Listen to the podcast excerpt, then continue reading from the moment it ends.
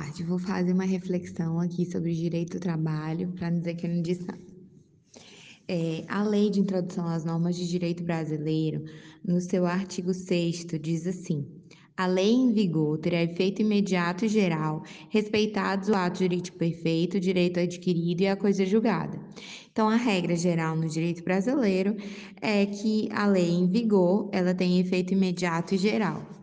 O Código de Processo Civil, por sua vez, no artigo 14, diz que a norma processual não retroagirá e será aplicável imediatamente aos processos em curso, respeitados os atos processuais praticados e as situações jurídicas consolidadas sob a vigência da norma revogada.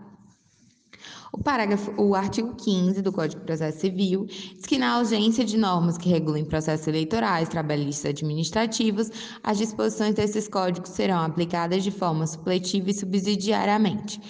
É verdade que o Código de os trabalhistas dizem que esse artigo 15 disse mais do que deveria, porque a aplicação na Justiça do Trabalho precisa do requisito de compatibilidade com a celeridade, com caráter é, protetivo em relação ao trabalhador, então ela não necessariamente se recorre primeiro do Código Civil de forma supletiva, ela pode recorrer do CDC e depois do Código Civil, enfim.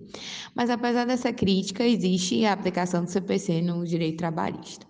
E eu acho relevante citar esse artigo, né, porque ele fala da aplicação da norma processual imediatamente. A CLT ela foi alterada e muitas normas processuais foram alteradas. Aí o TST é, expediu uma instrução normativa, a Instrução Normativa 41.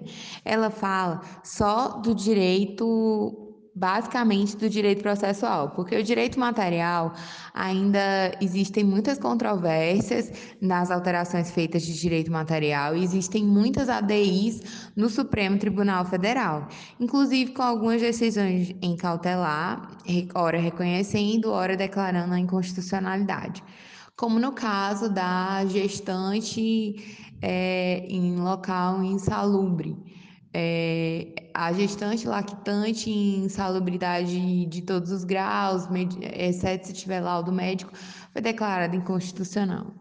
Essa parte. Aí, no caso, eles não podem ser submetidos a locais insalubres.